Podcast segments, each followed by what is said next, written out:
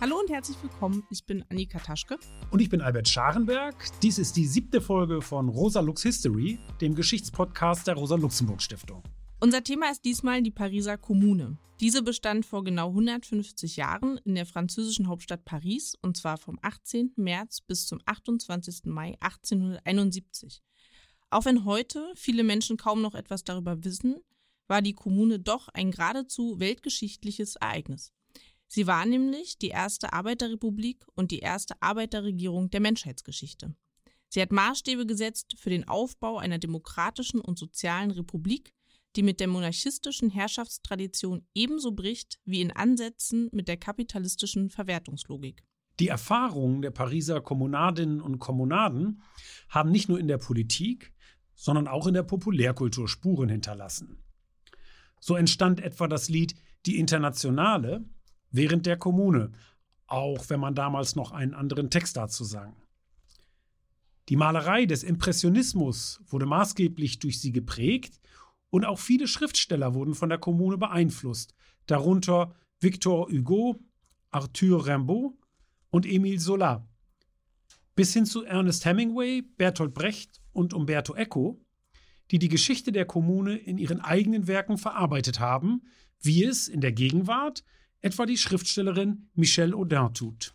Die Kommune war damals ein Großthema der europäischen Öffentlichkeit. Ein großer Konflikt, in dem diametral entgegengesetzte Sichtweisen zur Zukunft der Demokratie und auch des Sozialismus aufeinanderprallten. Karl Marx und Friedrich Engels begrüßten die Kommune euphorisch.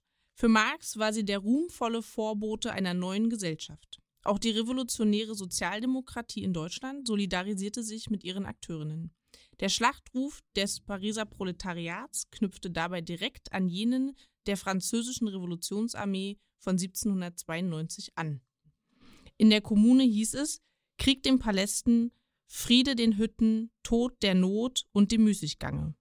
Wobei man heute schon dazu sagen muss, dass Müßiggang sich hier nicht auf Freizeit oder gar Urlaub bezieht. Das gab es nämlich damals für die Arbeiterschaft gar nicht. Müßiggang bezieht sich hier auf das arbeitslose Einkommen, also auf jene Bürger, die nicht arbeiten müssen, weil andere für ihren Reichtum schuften. Die Kommune war als erste demokratische Republik der Arbeiter ein Fanal. Das Besondere an ihr war ja, dass es sich eben nicht um eine Utopie, sondern um eine konkrete und reale gesellschaftliche Alternative handelte. Deshalb haben alle aufgemerkt und hingeschaut. Was passiert da in Paris? Was geht da vor sich? Die entstehende sozialistische Bewegung solidarisierte sich äh, und mit ihr, du hast es bereits angedeutet, Annika, die von Marx und Engels geführte Internationale Arbeiterassoziation, die erste Internationale. Später sollten sich auch die zweite Internationale und ab 1919 die Kommunistische Internationale auf sie berufen. Lenin soll am 73. Tag der Oktoberrevolution sogar im Schnee getanzt haben, weil die Revolution damit länger gedauert hatte als die Kommune. In der Folge wurde die Erinnerung an die Kommune aber auch zur Legitimation staatssozialistischer Herrschaft instrumentalisiert. Es haben sich aber auch ganz andere politische Strömungen auf die Kommune berufen, darunter beispielsweise anarchistische Strömungen oder auch die situationistische Internationale um Guy Debord, die die Kommune als das größte Fest des 19. Jahrhunderts feierte. Über all das, die Geschichte wie die Rezeption der Pariser Kommune, wollen wir angesichts ihres 150-jährigen Jubiläums heute sprechen. Dazu haben wir drei Gäste eingeladen, die sich mit deren Geschichte bestens auskennen. Nämlich Christopher Wimmer, Co-Autor eines brandneuen Buches über das revolutionäre Frankreich von 1870-71, die Politikwissenschaftlerin und Autorin Antje Schrupp und Francis Wurz, der von 1979 bis 2009 für die Kommunistische Partei Frankreichs Abgeordneter im Europäischen Parlament war und heute unter anderem für die Fondation Gabriel Péry tätig ist. Beginnen wollen wir allerdings mit der Vorgeschichte, also mit dem Zustandekommen der Kommune. Denn die Pariser Kommune begann zwar am 18. März 1871, aber ihre Vorgeschichte reicht viel weiter zurück nämlich bis in das Jahr 1848. Damals brachen in Frankreich und in anderen Ländern Europas demokratische Revolutionen aus, die der Herrschaft des Adels ein Ende setzen wollten. Ja, Annika, allerdings reicht der große Bogen der Geschichte noch weiter zurück, nämlich bis zur französischen Revolution des ausgehenden 18. Jahrhunderts. Dazu würde ich jetzt aber nichts weiter sagen. Schließlich haben wir die Zeit von der französischen Revolution bis zum Deutsch-Französischen Krieg 1870-71 bereits in der zweiten Folge unseres Podcasts unter dem Titel Von Bismarck zum Treuhand-Techno skizziert. Hier soll es genügen, auf zwei Dinge zu verweisen.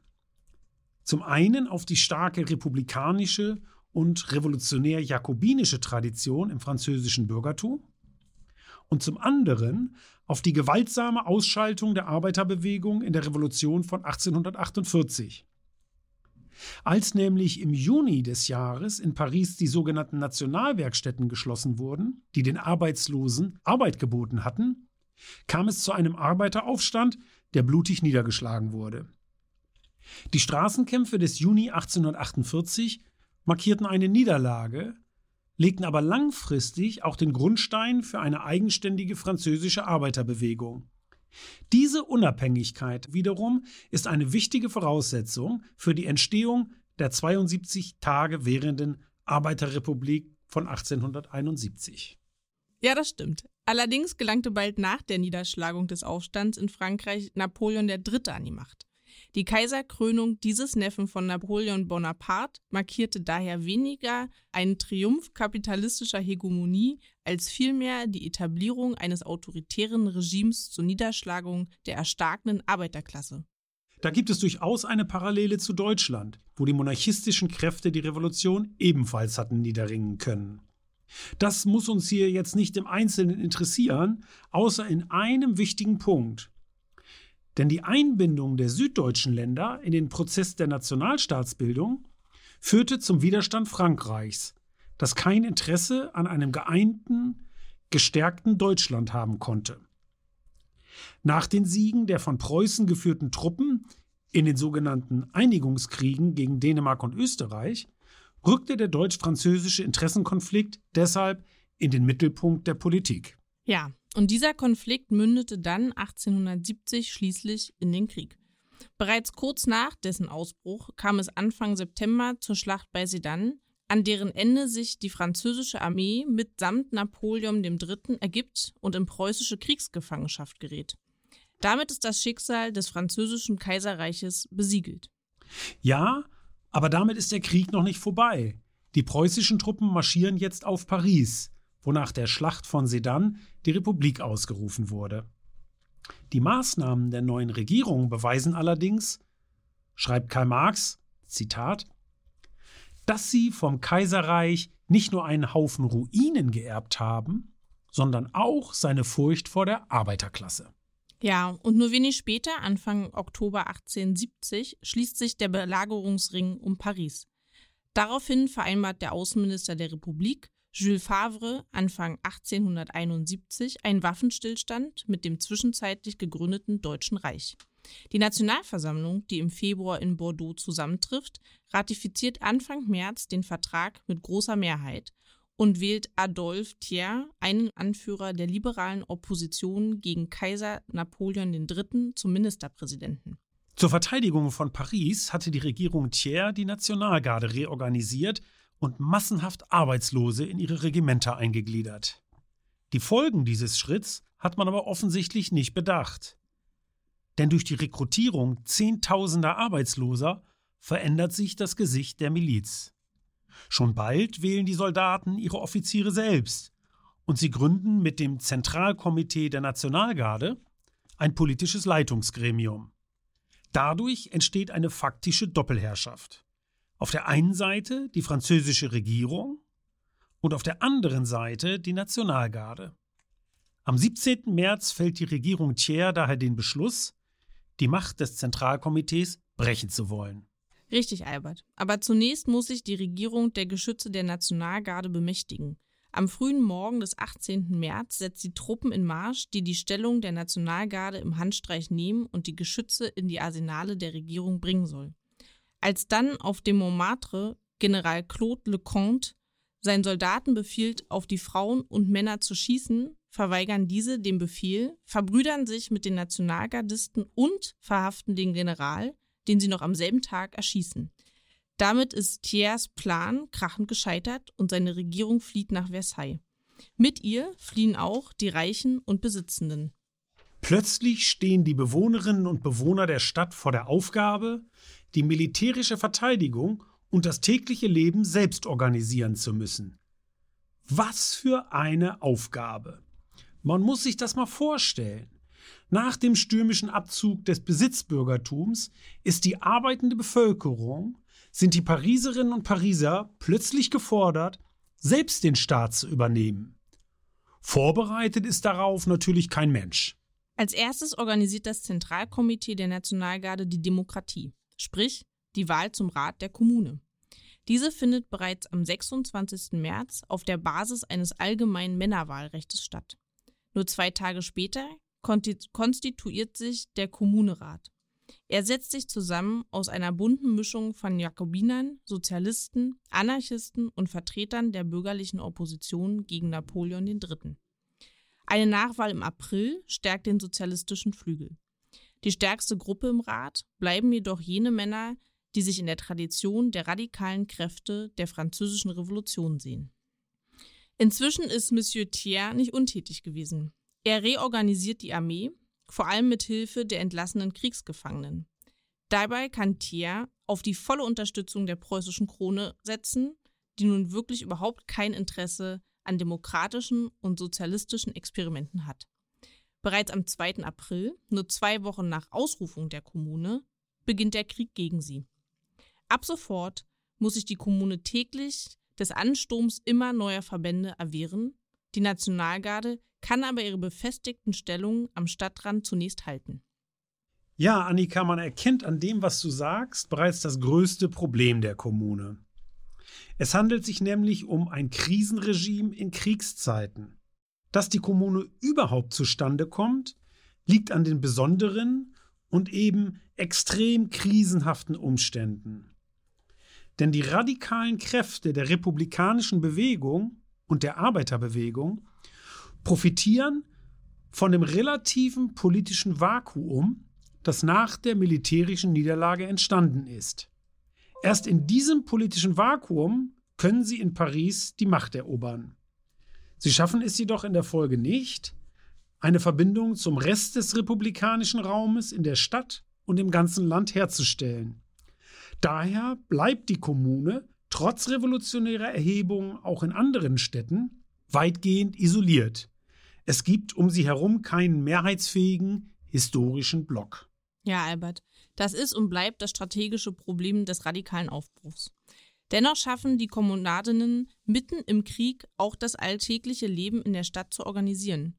Um auf die unmittelbare Lebenssituation der StadtbewohnerInnen zu reagieren und diese zu verbessern, verabschiedet der Rat eine Reihe wichtiger Dekrete. Diese zeigen, dass die Interessen der ArbeiterInnen im Mittelpunkt der Ratsentscheidung stehen. Zu diesen Dekreten zählen etwa jene, in denen es um den Erlass aller Mieten, und zwar rückwirkend für ein halbes Jahr geht. Oder auch die Beschlagnahmung und Verteilung leerstehender Wohnungen. Dann gibt es die Dekrete, in denen Regeln geschaffen werden, die zusätzliche Erschwernisse für ArbeiterInnen untersagen. Etwa die Einstellung des Verkaufs verpfändeter Gegenstände, das Verbot von Geldstrafen und Lohnabzügen oder auch die Festlegung des Brotpreises. Die Übernahme von Betrieben durch Genossenschaften wird ebenfalls ermöglicht. Die unentgeltliche Schulbildung wird auch eingeführt. Diese ermöglicht Arbeiterkindern die Beschulung. Schließlich gibt es jene Dekrete, die das gesellschaftliche Leben demokratisieren sollen. Dazu gehört die Möglichkeit, jederzeit Amtsträger zu wählen, aber auch wieder abzuwählen. Auch die Trennung von Staat und Kirche und die Festlegung, dass Beamte einen durchschnittlichen Arbeitslohn als Gehalt bekommen, sind Teil dieser Beschlüsse. Ein Dekret verfügt das Verbot der Nachtarbeit für Bäckergesellen. Das klingt erstmal relativ harmlos. Aber Leo Frankel, ein in den Kommunerat gewählter ungarischer Sozialist, der zum ersten Arbeitsminister in der Geschichte Frankreichs ernannt wird, betont, dass es mit diesem Dekret darum gehe, dass die Bäcker Freizeit haben sollen, dass man ihnen ein soziales Leben und die Möglichkeit, lesen und schreiben zu lernen, verschaffen wolle. Frankel, der auch ein aktives Mitglied der ersten Internationale war, bezeichnete diese Verordnung deshalb als das einzig wirklich sozialistische Dekret der Kommune. Auch darüber wollen wir gleich in unserem ersten Interview sprechen. Zunächst aber hören wir noch einen kurzen Auszug aus Karl Marx Schrift Der Bürgerkrieg in Frankreich von 1871.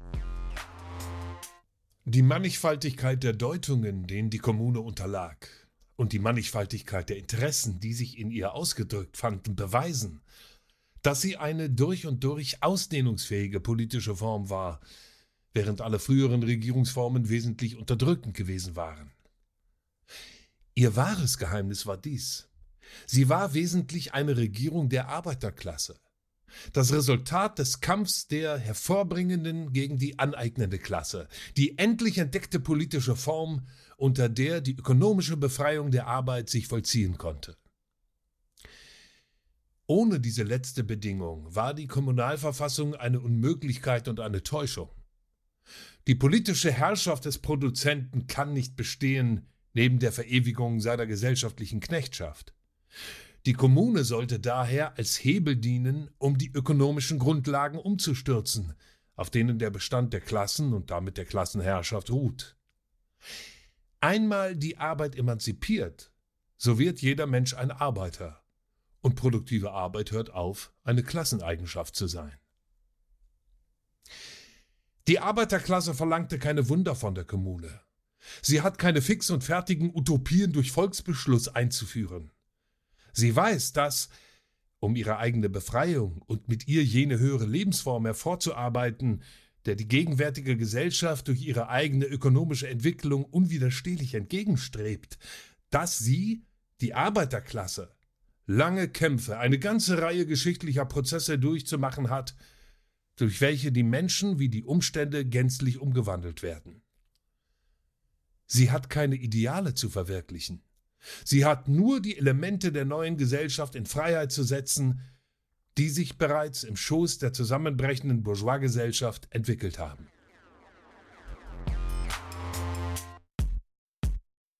Wir begrüßen jetzt im Studio Christopher Wimmer. Er schreibt derzeit seine Doktorarbeit über die marginalisierten Klassen in Deutschland und hat jüngst über das revolutionäre Frankreich und die Pariser Kommune publiziert. Hallo Christopher. Hallo. Christopher, du hast ja kürzlich gemeinsam mit Detlef Hartmann ein Buch über die Kommune veröffentlicht, in dem die Prozesse der Selbstorganisation, die sich schon in den sozialen Kämpfen der 1860er Jahre in Frankreich finden, genauer betrachtet werden. Dabei seid ihr auch auf die Kommunen vor der Kommune gestoßen. Das heißt auf revolutionäre Prozesse, die in verschiedenen Teilen Frankreichs bereits vor der Pariser Kommune stattfanden, etwa in Lyon oder in Marseille. Gab es denn damals eine revolutionäre Stimmung über Paris hinaus? Es gab nicht nur eine revolutionäre Stimmung über Paris hinaus, sondern sogar vor der Proklamation der Kommune in Paris im Jahr 1870 vor allem kam es zu einer autonomen Bewegung in den Provinzen, eben vor allem in Lyon, in Marseille, aber auch in einem rund halben Dutzend anderen Städte Frank in Gesamtfrankreichs, wo in den einzelnen Städten autonom die Kommune ausgerufen wurde. Die Gründe dafür würde ich auf, auf zwei Ebenen äh, sehen wollen. Das eine ist sicherlich der unmittelbare Grund des Deutsch-Französischen Krieges, der für Frankreich schlecht ausging und in Frankreich am Ende verloren hat ähm, und der dazu führte, dass die, der Widerstand, der Protest gegen den Staat deutlich zunahm.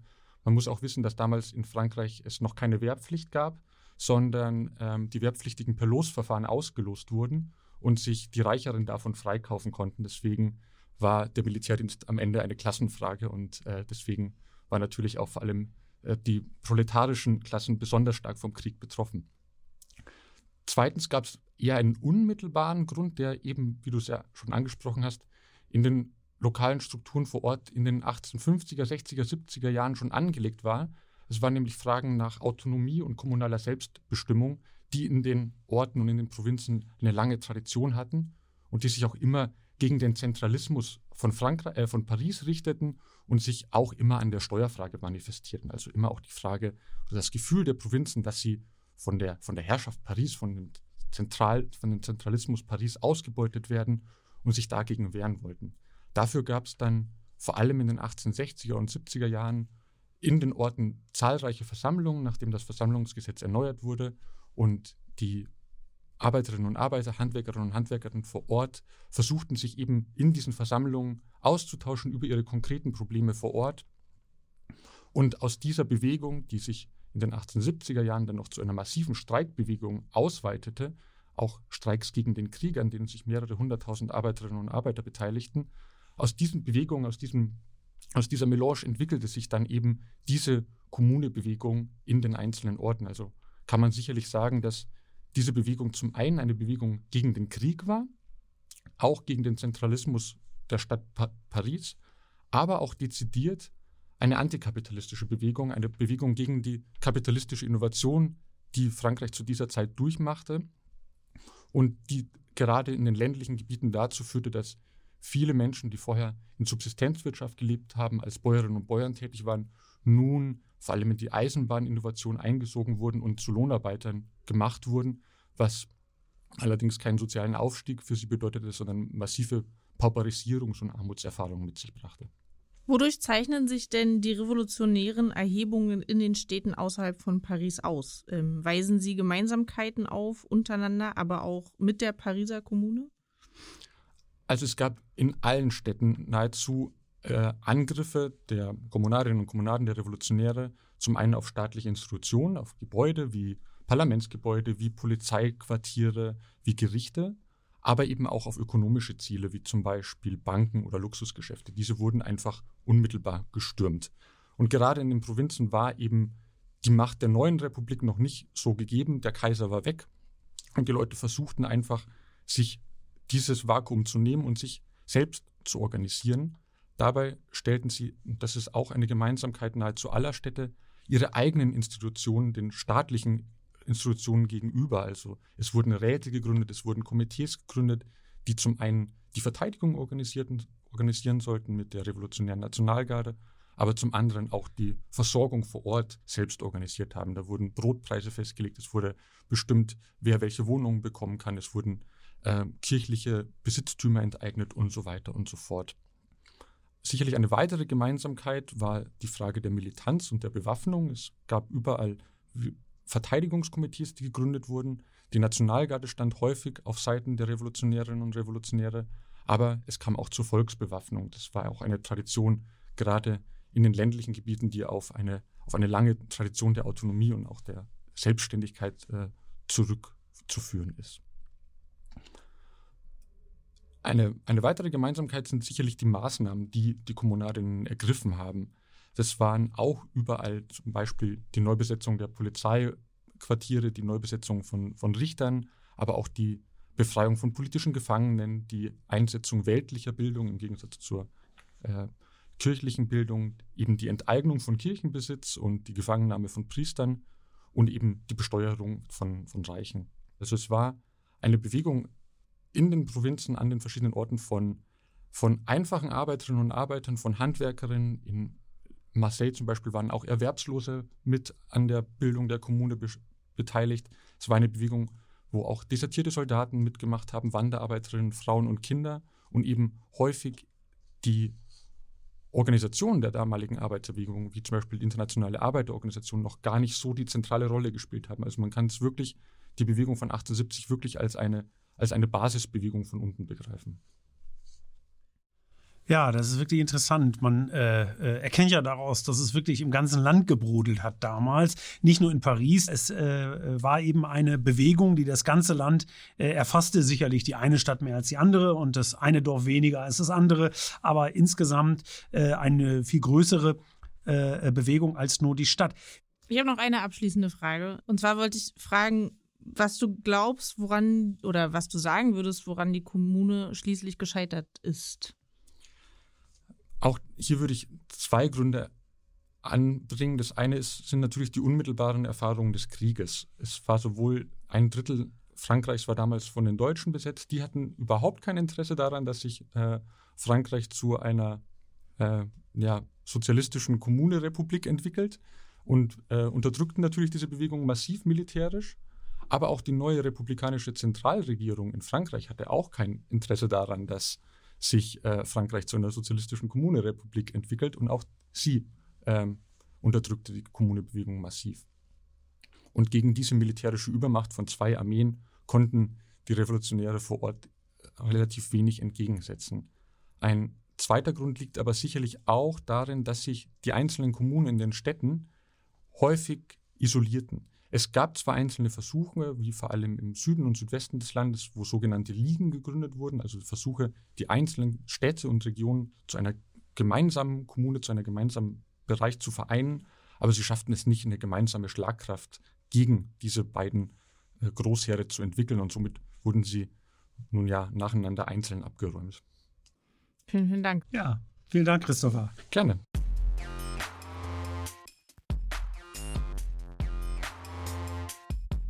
Aus heutiger Sicht rufen manche Regeln und Entschlüsse der Pariser Kommune auch Verwunderung hervor. Ein gutes, vielleicht sogar das beste Beispiel hierfür ist die Rolle der Frauen. In der linken Geschichtsschreibung wird oft darauf hingewiesen, dass die Pariser Frauen aktiv in der Kommune mitwirkten und eine wichtige Rolle spielten, dass ihre Emanzipation rasch vorankam in diesen Wochen. Da ist einerseits durchaus etwas dran, so hat sich auch Karl Marx unter dem Eindruck der Kommune verstärkt für die Gleichberechtigung der Geschlechter eingesetzt, worauf Heather Brown in ihrem kürzlich auf Deutsch erschienenen Buch Geschlecht und Familie bei Marx hinweist. Andererseits aber muss man feststellen, dass die Kommune den Rahmen, den die Konventionen der Zeit setzten, nicht wirklich sprengte. Wir haben bereits erwähnt, dass Frauen kein Wahlrecht besaßen. Und ja, es stimmt, das gab es damals noch nirgendwo auf der Welt, aber es gab es eben auch nicht in der Kommune. Ein anderes Beispiel ist, dass Frauen nicht in der Nationalgarde und eigentlich noch nicht einmal als Sanitäterinnen auf dem Schlachtfeld mitmachen durften. Bevor wir nun die Rolle der Frauen genauer betrachten, hören wir noch ein Gedicht von Arthur Rimbaud. Es trägt den Titel Les Mains de Jeanne-Marie, zu Deutsch Die Hände der Jeanne-Marie, und wurde im Februar 1872 veröffentlicht. Das Gedicht ist eine Hymne auf die einfachen Frauen der Pariser Kommune, die ihren Aufstand in all seiner Gewöhnlichkeit und Pracht, in all seiner schrecklichen Schönheit feiert. Jeanne-Marie, eine der berühmten Pétroleuses, die von der Regierung von Versailles verleumdet wurden, entgeht wiederholt den verschiedenen Formen der Unterdrückung, mit denen Frauen in der heutigen Gesellschaft konfrontiert sind. Und sie tut dies durch ihr hartnäckiges und doch natürliches Streben nach Freiheit. Les Mains de Jean-Marie, die Hände der Jeanne-Marie von Jean-Arthur Rimbaud. Jeanne-Marie hat starke Hände, gegerbt vom Sommer, dunkelbraun und so bleich wie Totenhände. Sind so Juanas anzuschauen? Schwammen sie in Bräunungscreme frei im Sumpf der Lüsternheit? Machte sie das Mondlicht schön, feucht im Teich der Heiterkeit?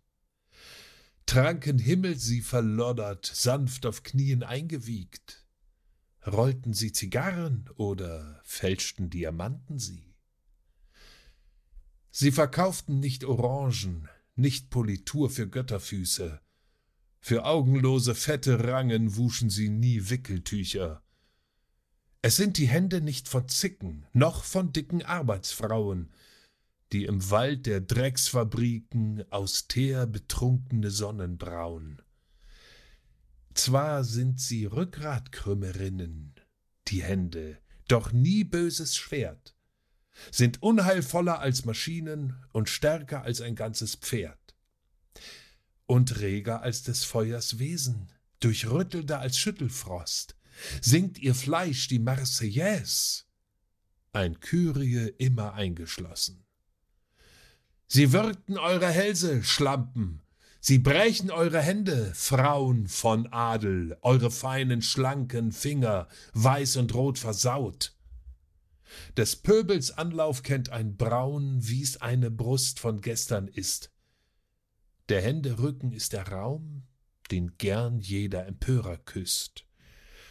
Voller Liebe in der Sonne sind sie bleich und eine Zier. Sie tragen der Gewehre Bronze durchs Paris, das rebelliert. Ach, dann und wann an heilgen Händen, deren Fäuste unser Mund stets ernüchtert küssen könnte, klirren Kerkerketten manche Stund. Zuweilen zuckt's in uns befremdlich und unser Wesen ist entsetzt. Wenn ihr erblasst, o Engelhände, nur weil man euch ausbluten lässt.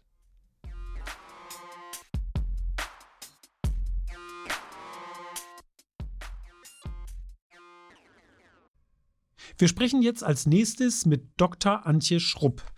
Die Politikwissenschaftlerin ist eine Expertin zum Thema Frauen in der Kommune. Sie ist uns telefonisch aus Frankfurt am Main zugeschaltet. Hallo Antje. Hallo. Antje, ich leg gleich mal los. Die wohl berühmteste Kommunadin war Louise Michel. Ihre berühmten Memoiren liegen in mehreren Übersetzungen auf Deutsch vor. Sie schrieb, dass die Frauen oder die Frau der Kommune, Zitat, eher als der Mann imstande ist zu sagen, es muss sein. Mag sie sich auch bis ins Innere zerrissen fühlen, sie bleibt gelassen. Ohne Hass, ohne Zorn, ohne Mitleid, weder mit sich noch mit anderen. Es muss sein, ob das Herz blutet oder nicht. So waren die Frauen der Kommune. Beschreibt Louis Michel hier die Realität oder eher ein Wunschbild? Gute Frage. Ich weiß ich natürlich nicht, weil sie war ja dort, ich war nicht dort. Ein ähm, bisschen skeptisch muss man natürlich immer sein, so wenn die Frau der Kommune beschrieben wird. Also äh, das ist so eine pathetische Sprache, die wir heute wahrscheinlich nicht mehr benutzen würden. Die Frauen der Kommune, würde ich, ich sagen, vermutlich waren sie sehr unterschiedlich und sehr ähm, vielfältig auch in, in ihrem Aktivismus. Also es gab halt welche, die waren eher praktisch äh, veranlagt, haben Sachen organisiert, den Alltag, die Versorgung der Verwundeten oder so.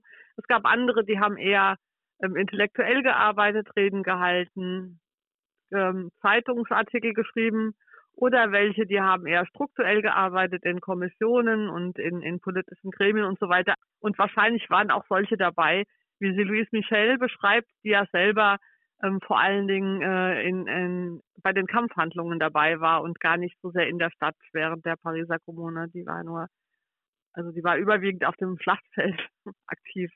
Paris war ja schon über Monate belagert und es hat von den ganzen, die ganzen Monate vor der Pariser Kommune eben massive Versorgungsengpässe gegeben, was Brennstoff angeht, was Lebensmittel angeht und so weiter. Und äh, vielleicht ist das auch, was Louis Michel meint. Die Frauen sind hier halt auch damals äh, vor allen Dingen zuständig gewesen dafür, denn die alltäglichen Bedürfnisse ähm, von Menschen zu be befriedigen, vor allen Dingen auch ihrer Kinder, ja. Also und dann zu sagen, nach so einem langen Belagerungszustand nehmen wir jetzt nochmal den Kampf auf und zögern sozusagen damit hinaus, dass die Versorgung wieder sichergestellt ist, das ist natürlich schon ein Maß an Entschlossenheit, was dafür notwendig ist. Ähm, und äh, um das besser zu organisieren, hat man sich halt zusammengeschlossen in Kooperativen und in Genossenschaften, in Volksküchen. Man hat also Lebensmittel verteilt, gemeinschaftlich gekocht und so weiter. Wobei das nicht alles nur Notaktionen während der Belagerung waren, sondern die französische Arbeiterbewegung, die war traditionell auch über Genossenschaft und Kooperativen organisiert. Einfach auch deshalb, weil direkte politische Betätigungen in Frankreich verboten waren. Von daher äh, konnten diese Strukturen der, der Genossenschaften und Kooperationen ähm, dann eben direkt überführt worden werden innerhalb der Kommune in die, in die Alltagsorganisation.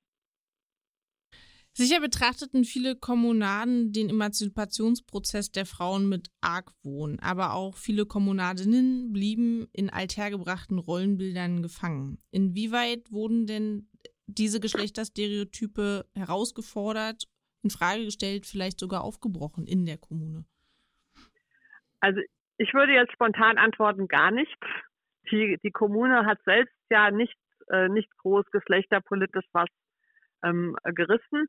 Äh, es gab einige Gesetze der Kommune, zum Beispiel zur Gleichstellung von unverheirateten Frauen oder von unehelichen Kindern, aber auch in diesen Maßnahmen sind eigentlich die Frauen nur als Partnerin oder als Mütter, als Ehefrauen gesehen worden und damit war auch die Kommune ein bisschen überkreuzt mit der damaligen französischen Frauenbewegung, die nämlich sehr eingetreten ist dafür, dass Frauen auch als Individuen, also unabhängig von ihrer Rolle in der Familie, äh, politische Präsenz bekommen haben.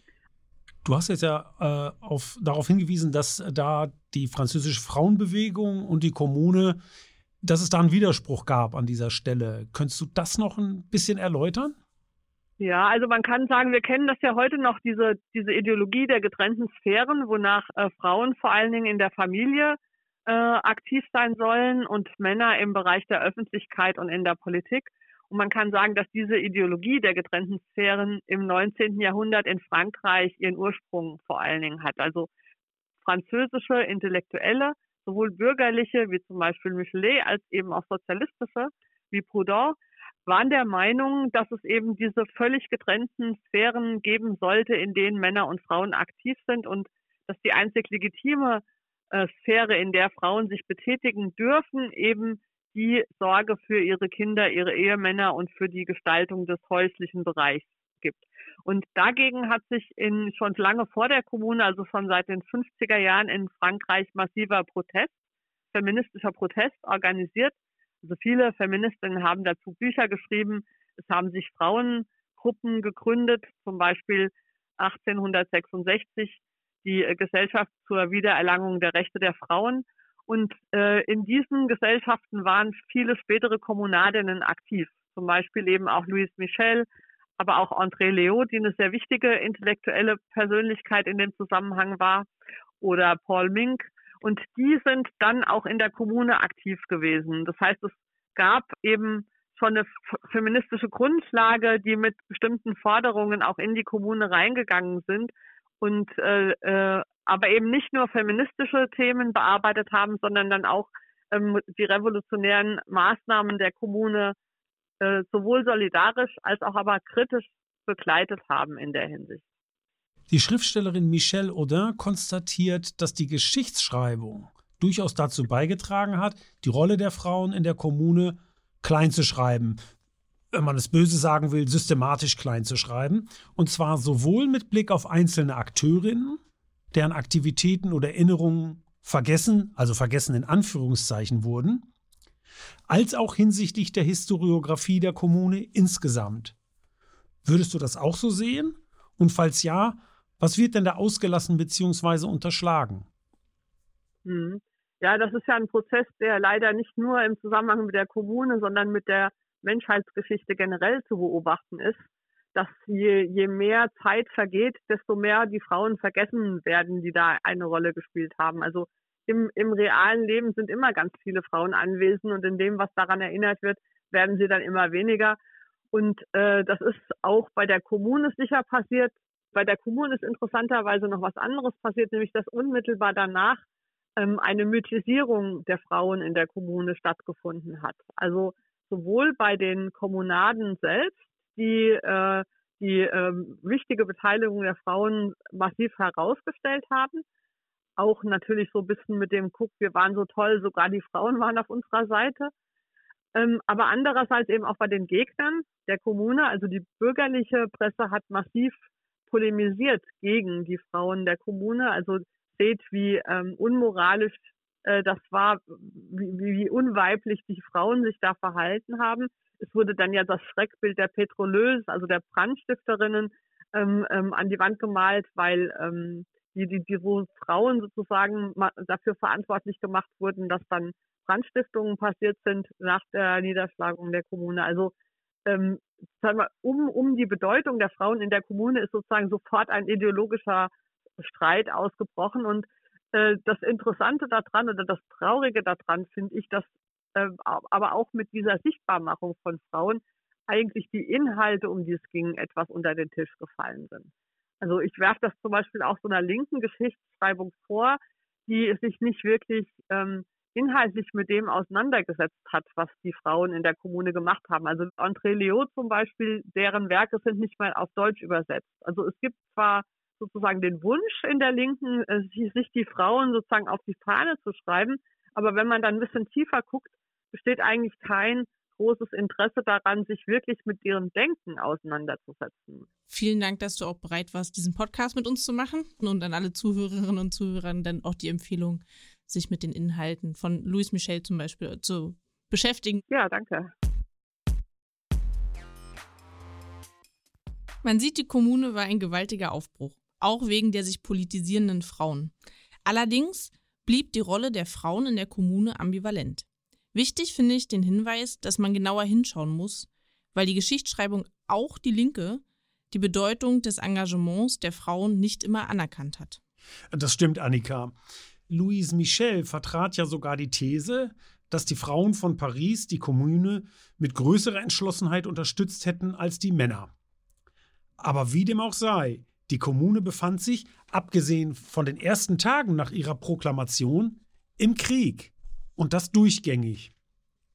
Und angesichts des Bündnisses zwischen der Regierung Thiers in Versailles und der preußischen Krone sah sie sich mit einer militärischen Übermacht konfrontiert, die von Tag zu Tag größer wurde. Jetzt zeigte sich, dass es der Kommune nicht gelungen war, sich mit radikalen republikanischen Kräften im ganzen Land zu verbünden, wie Christopher Wimmer ja vorhin bereits dargelegt hat.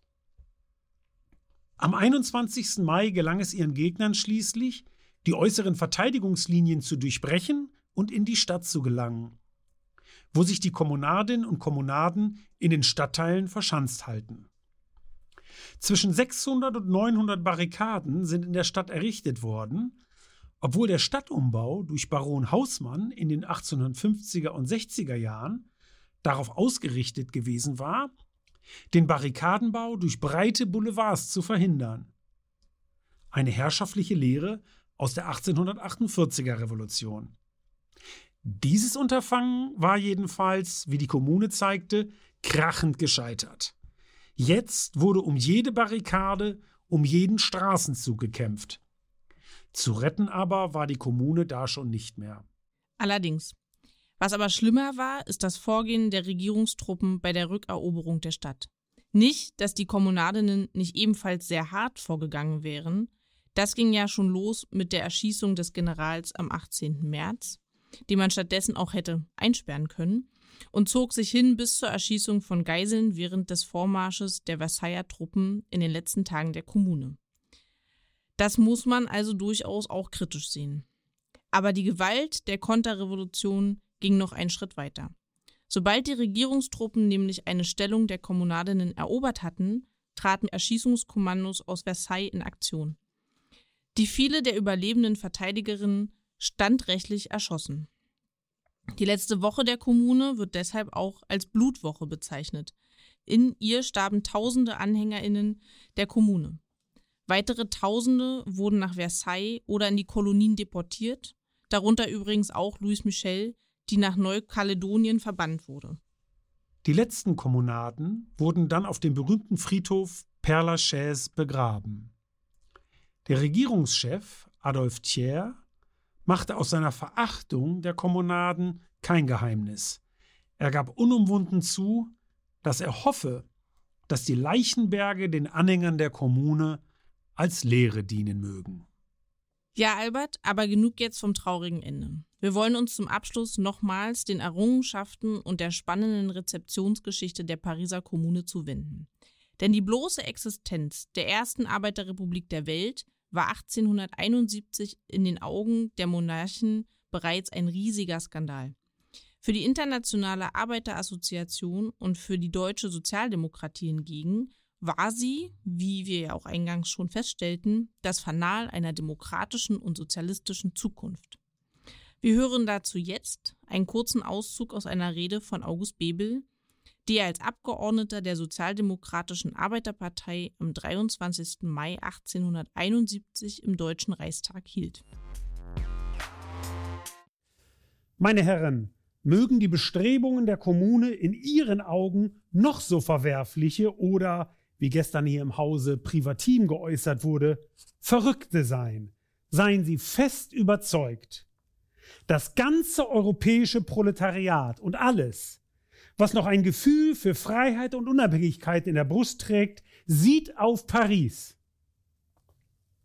Meine Herren, auch wenn im Augenblick Paris unterdrückt ist, dann erinnere ich Sie daran, dass der Kampf in Paris nur ein kleines Vorpostengefecht ist, dass die Hauptsache in Europa uns noch bevorsteht und dass, ehe wenige Jahrzehnte vergehen, der Schlachtruf des Pariser Proletariats Krieg den Palästen, Friede den Hütten, Tod der Not und dem Müßiggange, der Schlachtruf des gesamten europäischen Proletariats werden wird. Bebel erklärt sich hier unumwunden solidarisch mit der Kommune. Eine Solidarität, die ihm und der Sozialdemokratischen Partei viel Ärger einbringen sollte. Zum einen wurden Bebel und sein Genosse Abgeordneter Wilhelm Liebknecht 1872 wegen ihrer solidarischen Position gegenüber der Pariser Kommune zu zwei Jahren Festungshaft verurteilt.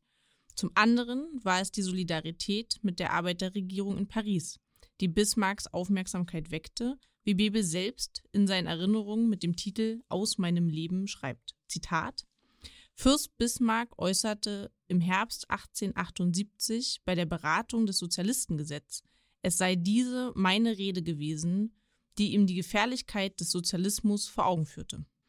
Fest steht jedenfalls, dass Solidarität mit der Kommune keine Fensterrede war, sondern eine strafbewährte Handlung. Ja, ganz genau, Annika. Das ist ein total wichtiger Punkt. Weil nämlich das damals ausgerechnet in Versailles ausgerufene Deutsche Kaiserreich eben keine Demokratie, sondern eine Monarchie war. Ein Staat, der nicht viel Federlesens machte mit seinen Gegnerinnen und Gegnern. Dass die Historikerin Hedwig Richter für das Kaiserreich in Anspruch nimmt, ein Rechtsstaat gewesen zu sein, erscheint daher durchaus fragwürdig. Denn Republikaner, Demokraten und Sozialisten waren quasi Staatsfeinde und wurden auch so behandelt.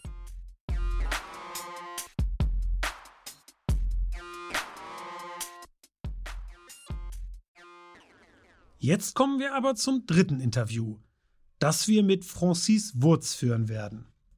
Francis war drei Jahrzehnte lang für die Kommunistische Partei Frankreichs Abgeordneter im Europäischen Parlament. Heute ist er für die Fondation Gabriel Péry tätig. Francis ist uns telefonisch aus Straßburg zugeschaltet. Bonjour Francis. Bonjour Albert. Francis, der deutsch-britische Publizist Sebastian Haffner schrieb 1987 in seinem Buch Von Bismarck zu Hitler über die Pariser Kommune, in ihr sei es zum ersten Mal um Dinge gegangen, um die, wie er schreibt, heute in aller Welt gerungen wird.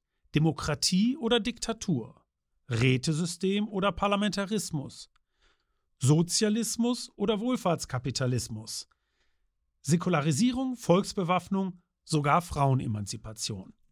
Siehst du das auch so? Ich würde sagen, teilweise ja, teilweise wäre ich etwas nuancierter. Ja, äh, heutzutage, so wie damals, wird, finde ich, tatsächlich für Säkularisierung, für Frauenpartizipation gerungen, auch für Demokratie, wenn wir auch in 1871 eher von einer sozialen Republik sprachen. Äh, ob in aller Welt für Sozialismus heute gerungen wird, davon bin ich leider nicht sicher. Äh, ich glaube auch, dass der äh, reine Parlamentarismus in unserer Zeit nicht reicht. Man braucht zusätzlich eine echte Bürgerdemokratie. Äh, während der Kommune hatten die Pariser Kämpfer keine Wahl, da die Regierung versagt hatte, mussten sie sich selbst organisieren.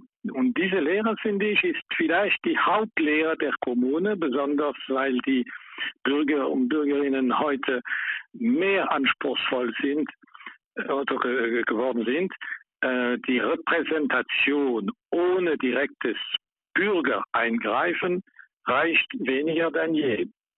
Aber was Volksbewaffnung anbelangt, da bin ich nicht der Meinung äh, dieses äh, Publizisten.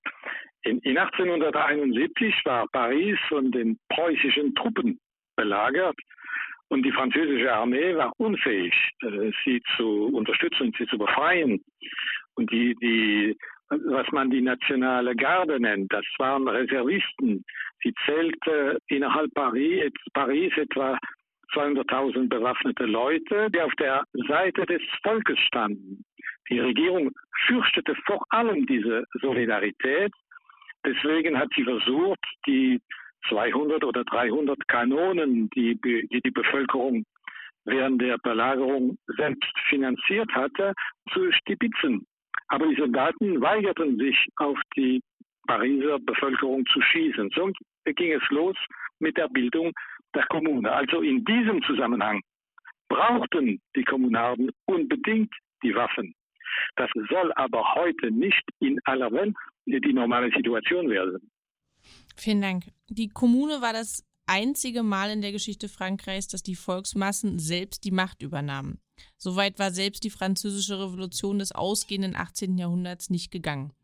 Plötzlich begannen viele Menschen über ihre Arbeit, ihr Leben, ihre Wünsche und Hoffnungen zu sprechen und zu debattieren.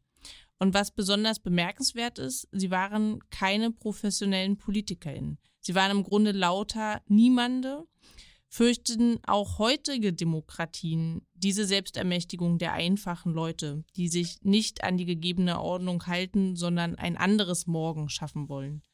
Ja, äh, ganz sicher. Äh, die, die, die herrschende Kräfte fürchten über alles politisierte und vereinte Bürgerinnen und Bürger. Das haben wir mehrmals in Frankreich in den, ganz in den letzten Jahren äh, erlebt.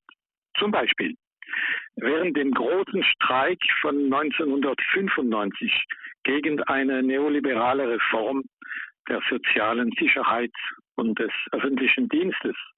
Alles war gelähmt und alle Leute diskutierten miteinander über, was sie sich ändern sollte und wie man das tun könnte.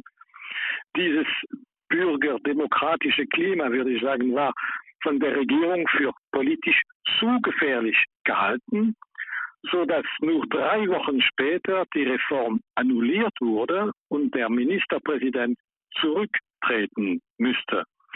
Und ein anderes Beispiel war die, äh, meine ich, wunderschöne Kampagne für ein linkes Nein zur europäischen Verfassung in 2005 in Frankreich.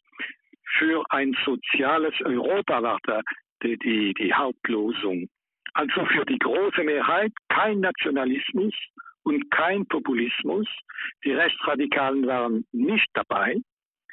Diese, dieses politische oder gar strategische Ereignis war damals für die offiziellen Behörden so unerwartet, so beeindruckend oder gar so beängstigend, dass die ganzen Medien sowie die große Mehrheit der Politiker sich dagegen mobilisierten, aber ohne Effekt auf die Bewegung. Das Nein hatte gewonnen im Referendum. Hätten wir damals mehrere solche bürgerdemokratische Mobilisierungen in Europa gehabt, so hätten wir vielleicht fertig gekriegt, einen neuen Kurs in der EU zu beginnen. Und das bleibt meine Hoffnung. Die Wahlen alleine werden das niemals schaffen. Und das wissen die Regierungen. Francis, eine historische Lehre aus den Erfahrungen der Kommune war, dass die Kommunadinnen und Kommunaden die Machtfrage unterschätzt hatten. Und mit ihr auch das zerstörerische Wirken der Konterrevolution in Versailles. Man ließ sie davonkommen und, zum großen Bedauern von Friedrich Engels, selbst die Banque de France, die französische Zentralbank, ungeschoren.